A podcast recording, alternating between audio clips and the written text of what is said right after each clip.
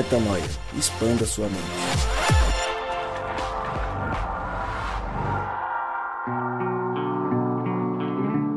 Seja muito bem-vindo a mais um podcast Metanoia. Está no ar o podcast Metanoia número 171, exatamente 171. E você, mais uma vez, é claro, é muito convidado a expandir a mente. Meu nome é Lucas Vilches, nós estamos juntos nessa caminhada. Lembrando que toda terça-feira um novo episódio é lançado. Você acessa todos os nossos conteúdos lá no nosso site portalmetanoia.com e por aqui continuamos inclusive a divulgar o Catarse Rodrigo Maciel, que é catarse.me barra podcast metanoia para você que quer se tornar um padrinho e ajudar o Metanoia a chegar mais longe ainda do que a gente foi capaz de chegar até aqui. Posso fazer igual da rodada passada? Do episódio passado? Você pode Você tá legalzão? É porque o Gabriel Zamenco não veio de novo. Você é o mestre A gente dos não sabe onde magos, ele tá, ele não responde o WhatsApp. Não é ele Sumiu. não, Rodrigo. Ele sumiu e o que, que a gente faz agora? A gente traz a brincadeira pra você. Você tá bonzão? Tá Tô felizão? bonzão. Igual semana passadão? Eu tô realizado porque o último podcast mexeu Foi muito incrível, com a hein? gente, mexeu demais e fez a gente refletir muito sobre coisas bem profundas a nosso respeito, a respeito de quem Deus é, de quem nós somos. E agora a gente vai para um, um podcast mais leve um pouquinho, menos denso, eu diria, e aí isso me traz mais paz é, para a gente poder caminhar agora aqui com, com sem tantos sem tantas metanoias profundas no primeiro momento. Vamos ver o que Deus preparou. É isso aí.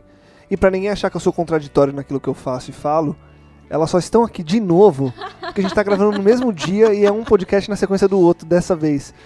Senão a gente teria repensado, feito uma, uma reunião e tal, e provavelmente a gente, sei lá, teria outras pessoas aqui. Fala de Mas mim. elas estão Pensa aqui. em mim. Mari. Na, na verdade, Raíssa, eu vou, eu vou me desculpar com você. Eu vou me desculpar com você. Porque não são as meninas. É a Mari o problema, tá? Você é legal, você tá sempre tranquila, tá sempre trazendo, sabe, aquela a leveza do podcast. A Mari é um pouco ousada demais pro meu gosto. E a gente vai rever. Isso é uma estratégia política do Lucas, eu tô sentindo. Não, não é não. É porque eu, eu me senti sendo injusto por um momento. Tendo em vista que você viu. Quem tá ouvindo? A Ó, gente no tá ouvindo a podcast risada. A risada de anterior- quem? A risada de quem? No podcast anterior ele já foi o, o misericordioso, agora ele é sendo- o justo. Aí, ó, tá vendo? Aí, ó. E vou É aqui, sim, ó. sim, não, não, E irmão. vou, e é vou sim, aqui, ó. sim, não, e não, vou, eu viu? vou subindo. Eu só queria falar isso pra Raíssa. Ô, Rodrigo, me Estamos bem defende, que isso? Cara, eu- é melhor eu ficar quieto para que o Lucas me demite. É, você vai ficar aí Tá pro louco, resto é dos mais fácil podcasts. você me demitir. é Meninas, um sejam prazer estar aqui. o prazer Obrigada é pelo meu. convite de novo. ter vocês aqui pra gente conversar, porque ó, agora de verdade, é- a gente sempre zoa e depois fala assim, brincadeiras à parte, é sempre assim. Mas vamos lá, brincadeiras à parte. Os últimos podcasts foram espetaculares, muito em função do que vocês acrescentaram pra gente. Então, show de bola, que seja mais um hoje. demais com vocês. Às vezes fico meio bugada aqui, sem saber o que falar. Ou com vergonha. Não, Mas ainda não bem que a. Mari tá aqui pra A ser minha vergonha dupla, não dar tem uma- mais. dar Ah, uma é eu perdi mesmo? completamente. É mesmo. Você Mas perdeu no tá primeiro episódio que Eu você perdi veio. as estribeiras. Mas toda honra ao papaizinho que tá Nossa, aqui eu se pensei uma movimentando. loucuraça agora. Assim, tipo, a, a, a Rai falou assim: ainda bem que tem a Mari aqui que vai ser minha dor. Aí ela foi lançar, na- veio na minha cabeça, ao invés de dupla, eu achei que ela ia falar doula. Ma- e- mas que faz amado. muito sentido, porque de fato a gente tá aqui num processo de, uma vez engravidados, né, do espírito poder gerar filhos. Pô, foi muito legal isso. Foi incrível, nossa. Não. É, desculpa, Desculpa. pessoal. Eu acho que é- o foi cérebro do Rodrigo escorreu pelo ouvido no último podcast. Eu Eu, eu acho- acho, eu que acho eu não que vou dormir gente- bem com isso agora, A minha sendo doula. sua doula. Eu, é minha eu quero. doula, A Mari. Mari é do- Além de todas as Não. coisas que a Mari é, agora é doula. Eu, eu, eu vou pegar na- nas estatísticas do podcast pra ver quantas pessoas deixaram de ouvir a partir desse minuto. Eu tô Com me imaginando certeza. fazendo massagem nas costas do Espírito Santo. na banheira de água quente. Vamos mudar o assunto? Acho que é melhor, Ok, né? já deu. Acho que Deu. a gente Já exagerou um pouco. Exagerei um pouco. Vamos lá então. Whatever. Falar daquilo que a gente veio pra falar Move on. nesse podcast, nesse episódio. Chegando mais uma vez perto do final do ano, chegando mais uma vez perto do Natal, data que a gente acaba celebrando no automático, a gente acaba vivendo de uma forma não pensada. Eu acho que muitas vezes a gente acaba fazendo do Natal e fazendo das celebrações da nossa vida coisas sem muita profundidade, sem muito significado. E quando a gente chega especificamente agora falando do Natal, a gente tem uma grande oportunidade de refletir sobre a vida, de refletir sobre o Cristo, de refletir sobre Deus, sobre a família, sobre os amigos, as relações, a gratidão, que a gente vai entrar com mais profundidade no próximo podcast. E a gente acaba perdendo essa chance, muitas vezes, porque nossa vida está ligada no piloto automático e é, é isso, e vamos comer peru de Natal, e vamos se empanturrar, comprar um monte de presente, gastar todo o dinheiro que a gente economizou, planejar a viagem de fim de ano e é isso aí, primeiro de janeiro chegou e estamos vivendo de novo. E a gente está aí anos e anos, décadas e décadas fazendo a mesma coisa, vivendo a mesma experiência. E a nossa proposta aqui é não falando apenas do dia 25, que é simbólico, super simbólico, mas falando desse feliz aniversário Jesus, falando desse nascimento de Jesus que não é apenas no dia 25, acaba sendo muito mais que isso e a gente vai entrar nesse ponto. E de cara, eu queria perguntar para vocês, vou começar pela Raíssa, mas falei seu nome, ela pediu para eu falar o nome dela antes de fazer uma pergunta, eu tô fazendo dessa forma. Raíssa, quando você pensa no Natal, ou quando você vai chegando mais perto dessa data, é, e vamos usar a data simbólica porque a gente quer trazer essa reflexão do, do simbolismo para a realidade. O que, que você se propõe a fazer numa data como essa? O que, que você se propõe a refletir? Qual é a reflexão prévia que você faz, é, talvez todo dia, mas chegando numa data como essa, para você realmente tentar tirar algo novo de um nascimento de Jesus, de um novo nascimento, de mais um dia que ele vai nascer, enfim. Você olha para essa data como algo diferente, especial e tenta tirar algo novo para sua vida? É, eu acho que muitas vezes a gente usa essa época de fim de ano, né, para dar um, uma repensada nas coisas que a gente fez, os objetivos do ano. Tem muita gente que faz aquela lista de objetivos para 2018, mas aí a gente guarda na gaveta, espera o, ano chegar. É, eu, eu não acho que essa reflexão do nascimento de Jesus é algo que eu costumo fazer no Natal apenas. Porque não sei, no meu caso, acho mais fácil fazer durante, durante o ano, ou nesses momentos como a gente está aqui, ou durante as dificuldades, nos desertos. Porque, para mim, às vezes, muitas vezes, esse fim de ano, essa época acaba ficando meio no automático. De estar tá lá comendo, se preocupando, se preocupando em fazer a ceia, se preocupando em qual presente eu vou comprar para as pessoas, onde que eu vou passar o Natal, vou viajar ou não. O que não é nada bom, né? E, aliás, é algo que pode acontecer no dia a dia também, na nossa rotina, de não, não prestar atenção nessas, nessas reflexões. Nossa, é meio pesado isso que a Rai falou, né? Porque dá um, uma sensação até meio é, do dia a dia da gente, de talvez essa fase final do ano seja uma fase que, embora sensíveis, seja a fase que a gente de fato pense menos a respeito do Cristo. Porque a gente está tão ocupado com outros afazeres nesse fim de ano, não sei. Tão ocupado com tarefas, com coisas que a gente tem que entregar e com, é, enfim, viagens e festas e presentes e tudo, que talvez a gente pode não é, refletir muito a respeito do Cristo nesse período. Né? Eu estava pensando a respeito dessa questão do, do aniversário, é, pensando no fato de que a gente, no, no aniversário de alguém, a gente raramente comemora que aquela pessoa nasceu. Ah, vamos comemorar que tem, tem um ano que essa pessoa nasceu. Entendeu? O nascimento da pessoa não é o que é comemorado. O que é comemorado é a vida dela, certo? E eu acho que isso que faz muito sentido para nós aqui, de pensar nesse feliz aniversário, Jesus. Porque, mesmo talvez é, teologicamente, ainda existindo várias discussões a respeito da data, de quando é que Jesus nasceu, de fato, o fato é que quando é que Jesus nasceu em mim, né? É sobre isso que eu penso, assim, quando é que Jesus nasceu em mim? E aí a comemoração, a partir desse dia que Jesus nasceu em mim, ela faz muito mais sentido do que pensar que quando é que Jesus nasceu de fato, ou seja, a data não interessaria muito, mas talvez o período em que Jesus nasceu em mim. O fato é que eu comemoro a vida a vida de Jesus e não o nascimento dele em mim. Eu comemoro ele viver em mim. Ou seja, cada novo ano de oportunidades, de experiência humana que ele me coloca para ter aqui, é mais um ano que eu tenho de experimentar a vida dele em mim. E talvez o a minha motivo de eu celebrar esse aniversário, lógico, no Natal a gente fica mais sensível é, em relação a isso. Eu, especialmente, eu tenho pensado muito a respeito disso agora que está chegando perto do Natal aí. É, realmente é, me deixa mais sensibilizado em relação à vida de Cristo em mim. Eu acho que hoje eu, eu quero poder pensar é, nisso durante o nosso podcast aqui. O que, que isso pode. O que, que de fato produz em mim saber que Jesus vive em mim.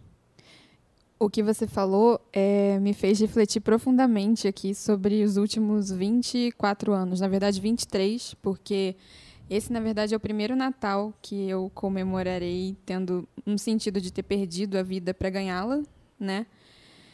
Mas até aqui, se eu não via muito sentido nem em aniversários, um, tampouco no aniversário do Cristo, assim, principalmente porque você falou, é uma época muito comercial e no Cristo realmente é o que fica no, no último lugar das lembranças. É porque nessa interpretação de aniversário que você falou corrente, a gente celebra a sobrevivência. Quando a gente ce celebra é, que a gente está vivo. E, sinceramente, eu não acho que esse mundo, do jeito que ele estava, do jeito que eu o via, sem absolutamente sentido algum, para mim não era nenhum motivo de comemorar estar tá viva, sabe? Nem sobreviver. Nossa, que pesado isso. E, e hoje, quando eu celebro o nascimento meu ou de quem quer que seja, ou em particular de Jesus, eu celebro um sentido de existência, não de sobrevivência. E, e aí eu me sinto pronta e empolgada para ressignificar tudo que vai que vai vir daqui para frente, em particular esse aniversário aí, super especial. Nossa, que interessante, né? Porque olha só, enquanto você estava falando aí, me veio à mente uma coisa. Eu sei quem fez aniversário recentemente, acho que foi o, o Tonasso. Eu mandei uma mensagem para ele no um, um, pouco depois, que eu esqueci, o dia do aniversário dele. Foi mal, Tonasso, se você estiver ouvindo isso aí agora. Ainda bem que foi só o dele. É, enfim. Eu sei que. É, o seu eu Ou não, ele pode estar, ter esquecido um monte que ele não sabe até agora. É, pois é. E eu, e eu mandei uma, uma mensagem para ele, e no meio da minha mensagem eu falei para ele assim, cara, que Deus te dê muitos anos de vida. Aí eu fiquei pensando, eu falei, cara, hoje em dia, talvez não faça muito sentido para mim eu dizer isso para as pessoas, tipo, no aniversário delas, assim, tipo, muitos anos de vida. Tá, é uma coisa que a gente diz para todo mundo. Eu disse pro cara agora. Mas pensando um pouco nesse entendimento da Mari que a Mari trouxe agora, talvez não faça muito sentido você chegar para alguém e dizer tenha muitos anos de vida. Porque quem entrou na vida, quem perdeu a vida para encontrar o que a vida é, entendeu que agora não tem muitos anos de vida. Você tem toda a vida à sua disposição, a eternidade à sua disposição. Então, você comemora a eternidade das pessoas de fato, né? E não a certeza da vida constante. E não um, uma sobrevivência, como a Mari falou, né? Porque parece a sensação que dá é tipo assim, cara, vive mais aí, vive mais alguns anos aí. Tipo, mano, Deus te abençoe pra você viver mais, sobreviver mais um pouco. Não, mano. O que eu desejo para você é que você viva a vida. Talvez eu tenha que mudar a partir de hoje. Eu, eu, eu acho que eu estou tomando essa decisão no meu coração, nem pensei muito sobre ela, mas tomando uma decisão agora no meu coração. Todo mundo que eu for falar agora sobre aniversário, eu vou falar assim, cara, que Deus te abençoe nessa eternidade, que Deus, que você desfrute da eternidade todos os dias, que você desfrute dessa experiência humana enquanto você estiver por aqui e sei lá, ir por esse caminho, sabe? Incrível, Não mais incrível. no caminho de talvez dizer para a pessoa, oh, sobrevive mais um pouquinho aí. Porque no fim das contas é isso que a gente tá dizendo para elas, né? oh, vive mais um pouco. Mas na prática, Sim. se elas já estão na vida, elas já estão vivendo a vida eterna e é, como e, um todo. E né? ainda que você esteja falando numa acepção carnal, né, de corpo, de matéria, a morte para o discípulo é lucro, né? Pois é, cara. E aí, teoricamente, se a gente considerar Paulo dizendo assim, o viver para mim é Cristo e o morrer é lucro, a gente então poderia dizer para a pessoa, bom, Tomara que você morra em breve. Meio mórbido isso. Aí é meio mórbido, né? Mas o fato é que. Você vê como é que é interessante? A gente tem um, um olhar tão ruim para a morte, eu acho, às vezes.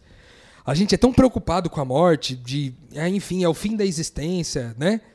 Cara, a morte é uma coisa. Cara, para nós que entendemos o reino de Deus, a morte não é isso, ela não representa isso. Não é. A morte é lucro para quem vai e prejuízo para quem fica. Fomos né? salvos do medo de morrer, né? Fomos salvos do medo de morrer, exatamente. E o engraçado é que na morte é que as nossas ideologias são testadas, né? Porque se a gente acredita mesmo nisso, de coração, de certeza, assim, através do espírito, que a morte é lucro e que a eternidade já começou, isso é só uma pausa. É quando você está assistindo um filme, você dá uma pausa no DVD para buscar pipoca ou buscar comida no, no micro-ondas e você já volta. A gente não deveria ter medo disso, né? Uau. É mesmo, cara. É legal isso. E pensar que comemorar a vida de Cristo é comemorar essa eternidade, entendeu? Porque no final das contas, como ele disse, Paulo, né? É, a, é, o viver para mim é Cristo e o morrer é lucro. Então, esse Cristo que a gente comemora, que é a vida de Cristo em nós, né? que é Cristo vivendo, respirando em nós. Eu gosto muito dessa, dessa metáfora que certa vez ouvi alguém dizer que o cristão é alguém em que, em que Cristo respira. Que lindo. De pensar que, tipo, eu tô aqui, mas é Jesus respirando, tá ligado? É louco isso? O ar que entra e o ar que sai é Jesus, entendeu? Então, cara, o que, que eu comemoro disso na minha vida, assim, agora, pensando no Cristo? Primeiro eu comemoro, eu acho que a eternidade, a paz, a ausência do medo em relação a morrer amanhã. Eu comemoro, é, além da eternidade, eu, eu comemoro um sentido na vida. Eu comemoro, além de um sentido na vida, eu comemoro ser amado, sabe? Eu acho que você ser eterno, você ganhar um sentido na vida e você ser amado, talvez seja uma tríade né, que, que realmente nos traz satisfação, paz, nos traz essa alegria, né? Porque é, eu acho que muitas das nossas doenças psicológicas residem no fato da gente achar que a gente não é amado por ninguém. E muitos dos nossos medos residem no fato de eu achar que a existência pode acabar a qualquer momento e eu não tenho segurança do que vai acontecer depois. E, e, e o terceiro, qual que foi que eu falei? Vixe, esqueci. Buguei. O fato é que é, ser amado, né, no caso, ser eterno, e, ah, e o sentido na vida, que é o que move a gente para agir, né? É, é, o motivo para a ação. Eu acho que isso dá um motivo para a gente agir no mundo, para a gente fazer o que faz. Porque se a gente também só fosse amado e eterno, a gente também poderia tipo desfrutar disso sentado numa rede tomando suco de laranja ou qualquer outra coisa que você gostaria de beber aí, mesmo é, que você está pensando agora.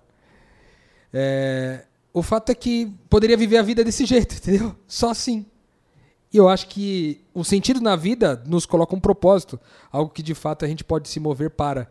E aí, nesses três pontos, eu acho que eu comemoro muito a vida de Jesus nesse sentido. Eu comemoro muito Jesus respirar em mim, porque ele me deu essas três coisas. Ele me deu um sentido na vida, ele me deu a eternidade, e ele me deu a convicção inabalável de que eu sou amado, independente de quem eu sou, do lixo que eu sou, das minhas dificuldades, dos meus problemas, das minhas limitações. Então, para mim, comemorar Cristo é comemorar tudo isso, sabe? eu acho que é motivo é motivo de alegria demais para mim assim comemorar não o nascimento de Jesus, mas a vida de Jesus mesmo em mim. Sim, é, você sintetizou, na verdade você já zerou o podcast. Parabéns. É sacanagem, fala isso não. Não, tô brincando. É, eu acho que se tivesse que resumir isso, é bem isso que a gente falou, não, não existe mais uma sobrevivência, ganhar um sentido de existência mesmo. E eu acho que o aniversário de Jesus me lembra até propaganda de supermercado, assim.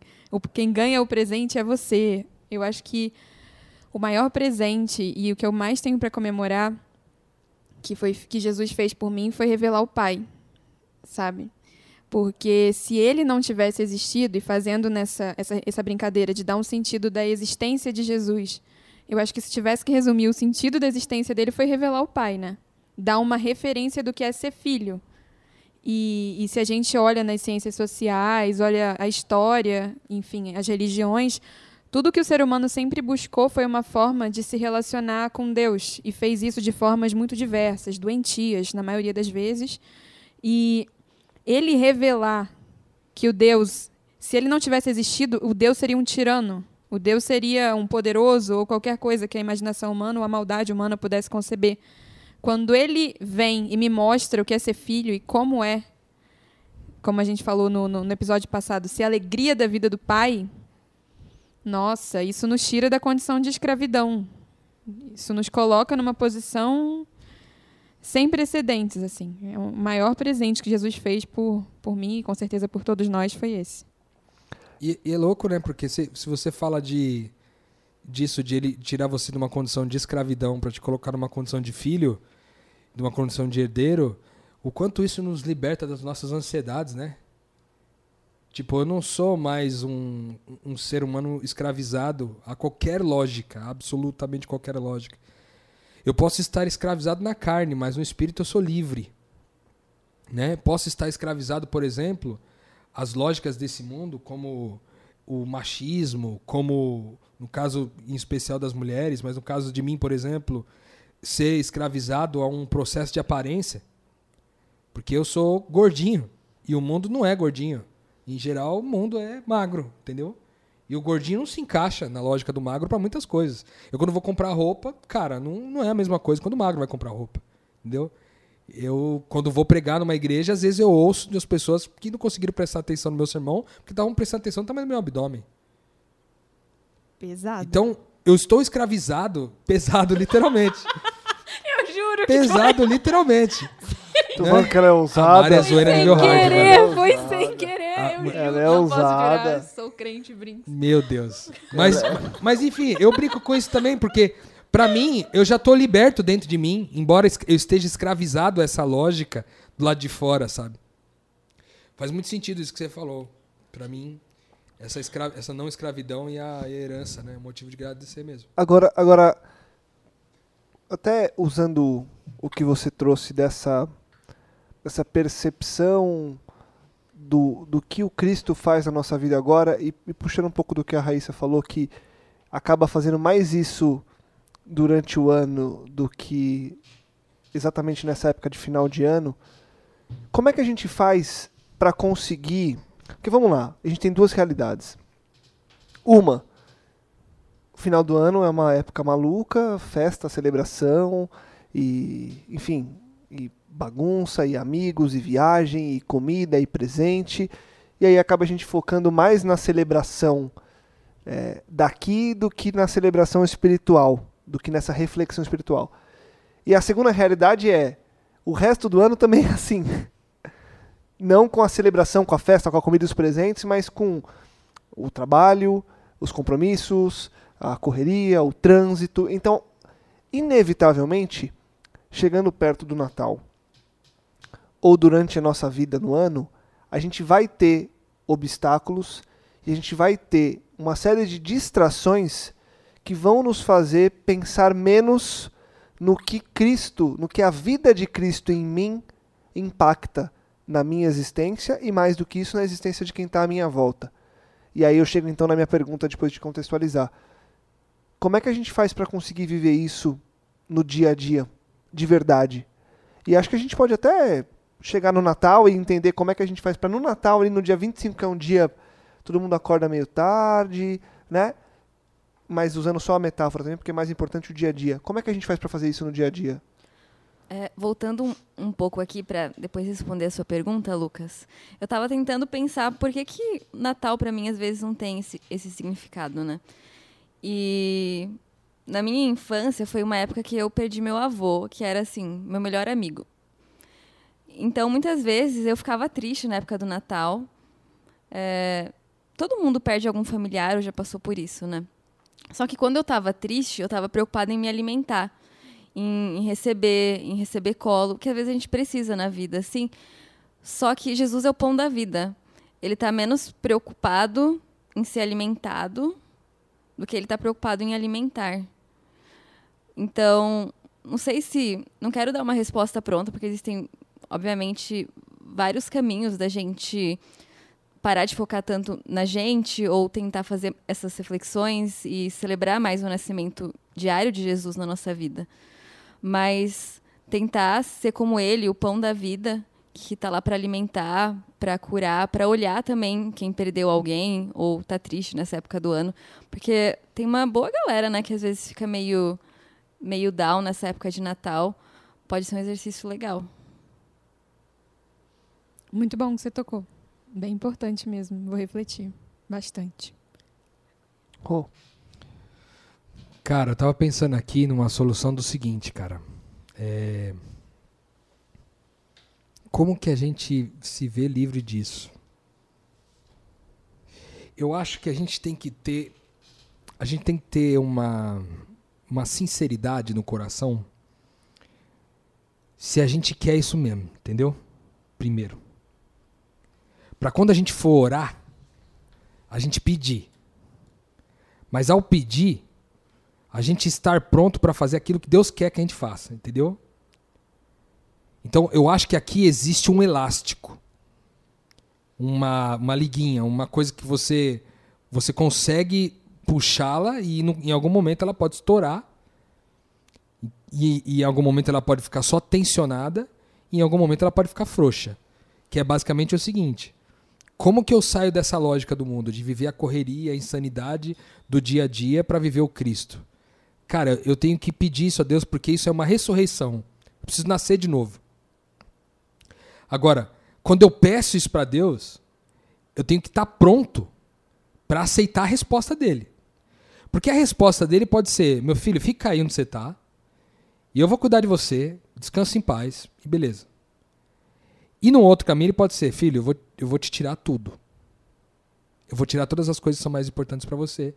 Porque você não, você é, não tem fé para lidar sozinho com esse BO, você vai ter que lidar comigo.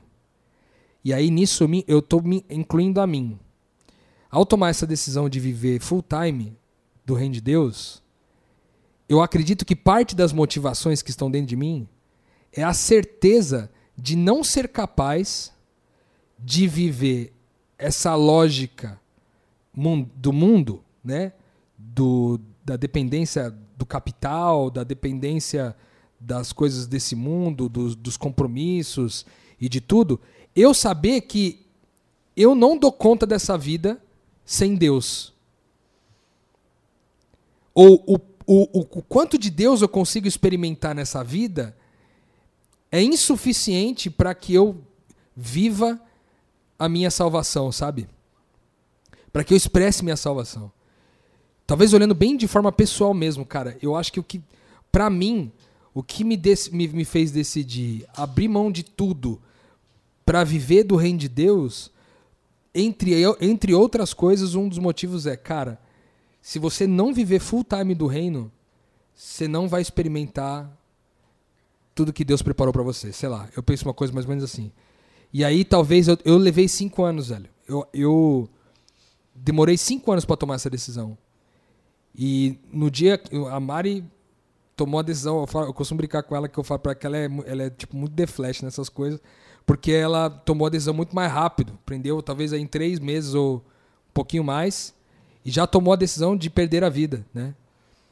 Eu acho que no cami na caminhada do cristão você tem algumas decisões. A primeira delas é aceitar Jesus como seu Salvador. A segunda é aceitar Jesus como o Senhor da sua vida, que já é difícil. E o terceiro é perder a vida. Então são três decisões importantíssimas na vida de um, de um cristão e eu acho que elas acontecem numa cronologia. Né? Eu aceito Jesus como meu Salvador, eu aceito a graça, eu, eu experimento tudo isso.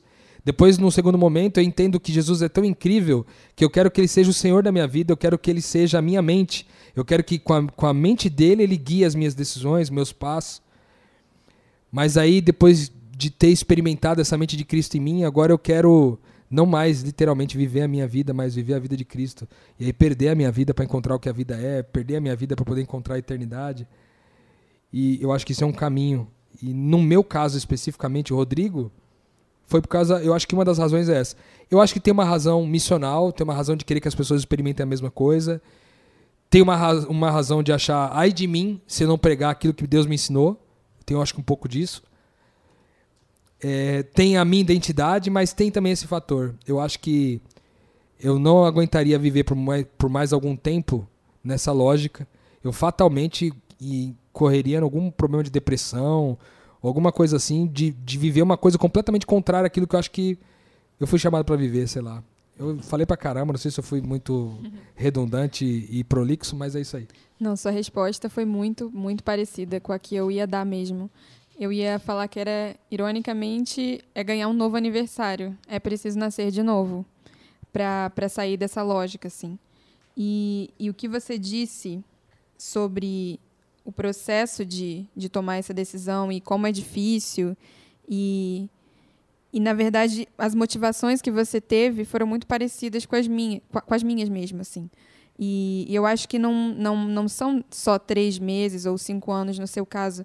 Se se isso é uma questão identitária se, é uma, se isso é uma questão de saber quem eu sou essa inadequação esse esse senso de falta de pertencimento com o mundo de mal estar na civilização, citando Freud, é, é o que é o que me acompanha desde que eu existo, desde que eu sei que eu existo, sabe? O que o que foi novo foi foi uma alternativa. E, e, e o que quando você diz tem que querer, isso me trouxe à mente um verso muito pesado assim, que é 1 João capítulo 2, versículo 15, né? Não amem o mundo nem o que nele há. Se alguém ama o mundo, o amor do Pai não está nele. Caraca. Um grande traço é essa, essa sensação de. Eu não, eu não escolho a missão porque eu acho que é muito melhor, é porque eu não sei viver de outra forma. E, e sinceramente, se eu estou causando em algum ouvinte um, um sentimento de meu Deus, eu nunca senti essa vontade, assim, eu na verdade gosto do mundo, alguma coisa assim, meu caro amigo, sinceramente, talvez você deva se perguntar se você já viveu o privilégio. E aí que entra um senso de oração e sinceridade diante de Deus, de eu, eu quero saber o que é isso, eu quero saber, eu quero ver sua face, pai. Me mostra, porque ele dificilmente, acho impossível que um pai negue a um filho é, mostrar quem ele é, sabe? E então, para mim, é isso. Para sair dessa lógica, é preciso uma angústia, é preciso não pertencer para estar ansioso pelo colo. E vou perguntar para você de novo, então, Mari. O que é, na prática, eu sei que às vezes a gente força um pouco o que é a prática, porque às vezes fica mais difícil de quem está ouvindo a gente entender aquilo que a gente quer realmente passar. Por isso que eu forço mais a prática. Mas o que é, na prática, estar ansioso por esse colo? Como você definiria é, a vivência de quem busca ansiosamente estar no colo de Cristo? Nossa, isso aí eu poderia escrever um livro, porque é a história da minha existência, assim. Vamos lá. Sinais de que você está ansioso pelo colo de Deus e às vezes você nem sabe. Você trava na frente do computador porque você não vê sentido no seu trabalho. Você, às vezes, até ora a Deus para Ele te dar vontade de fazer as coisas, mas às vezes a vontade não vem simplesmente porque a sua vontade está bem longe do colo dele. Eu, às vezes, travava duas semanas, três semanas, sem responder ninguém no WhatsApp, simplesmente porque eu não via sentido. Eu essa solidão em meio à multidão é um grande sinal de quando você às vezes está numa mesa, num jantar e todo mundo está conversando, rindo, mas tudo parece tão indiferente assim. E eu posso falar que isso não é sobre teologia, sobre falar de coisas profundas, porque veja bem, no dia a dia da missão, se tem uma coisa que a gente faz é gargalhar de bobeira. Mas a alegria que está em nós é uma alegria completamente diferente, assim. Às vezes, simplesmente eu não via graça em nada do que estava sendo dito, é um sentimento de que não é aqui que é para eu estar. E eu acho que simples se eu tivesse que resumir, tem uma frase que eu gosto muito de falar, que a paz é a medida de todas as coisas. Se você não se sente em paz, se você não se sente com a sensação de que, como a Rai falou, a morte traz à tona as nossas ideologias. Se você não sente que hoje, se você morrer, se você está onde você quer ser encontrado por Deus, definitivamente você não está no colo. Acho que eu ilustrei um pouquinho. Boa, boa. O que, que te fez emocionar aí, Rô? Consegue falar? Eu acho que não, cara. Não? Como diz a Gabs, misericórdia. Então tá, então a gente, a gente segue com o Rô em pausa. É, O jogador foi contundido aqui. exato.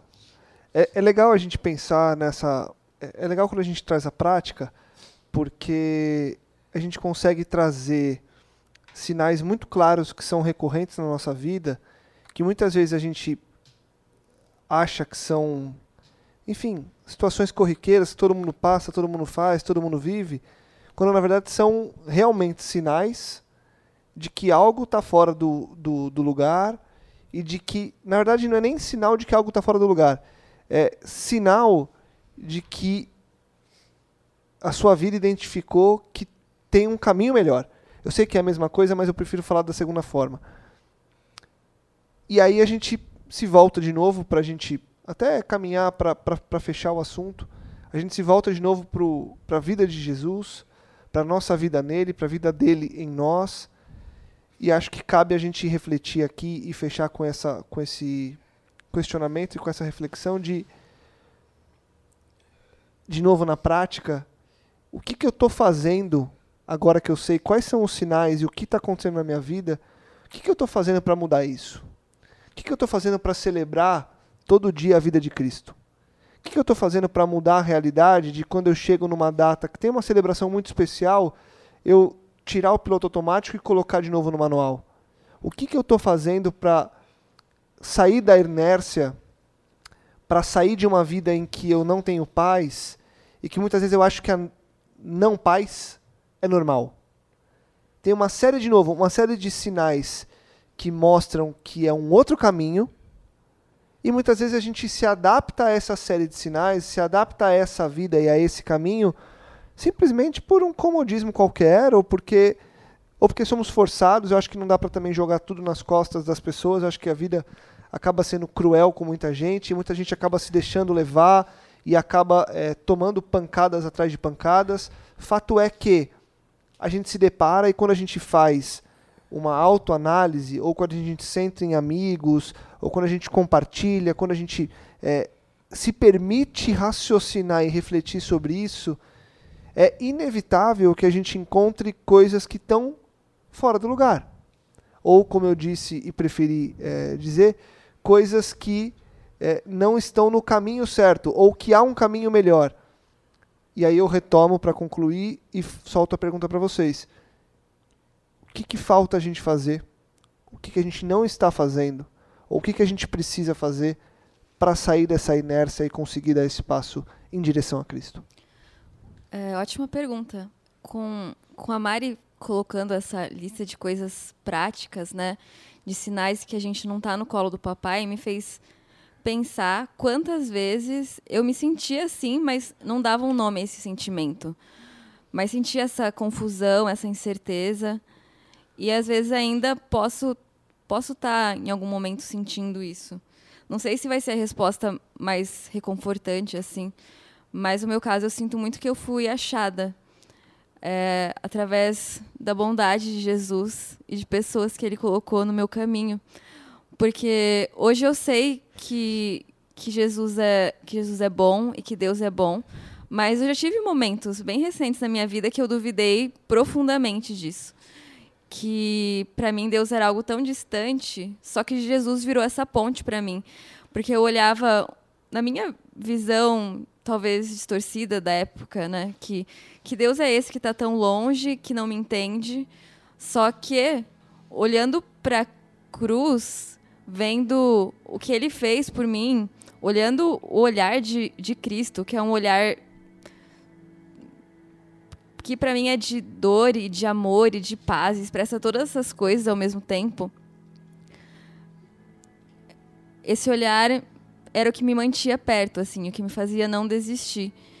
E muitas vezes nessas dúvidas que eu tinha sobre Jesus, sobre a minha fé, é, eu orava sem ter certeza se ia ser respondida ou não, mas eu acho que Jesus ouviu todas essas minhas orações e num dia que eu tava tendo uma dúvida monstra dessa, que eu tava mal pra caramba, que eu tava quase jogando minha fé pela janela, nesse dia eu encontrei o Rodrigo, pedi ajuda para ele e falei, não tô entendendo nada.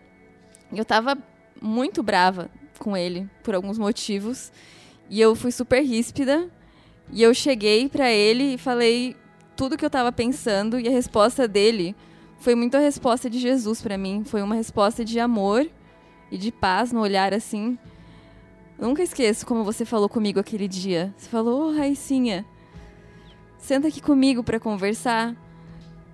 Para mim, essa é muito a resposta de Jesus e a resposta que a gente pode aprender com ele para dar para as pessoas também, para elas encontrarem esse caminho.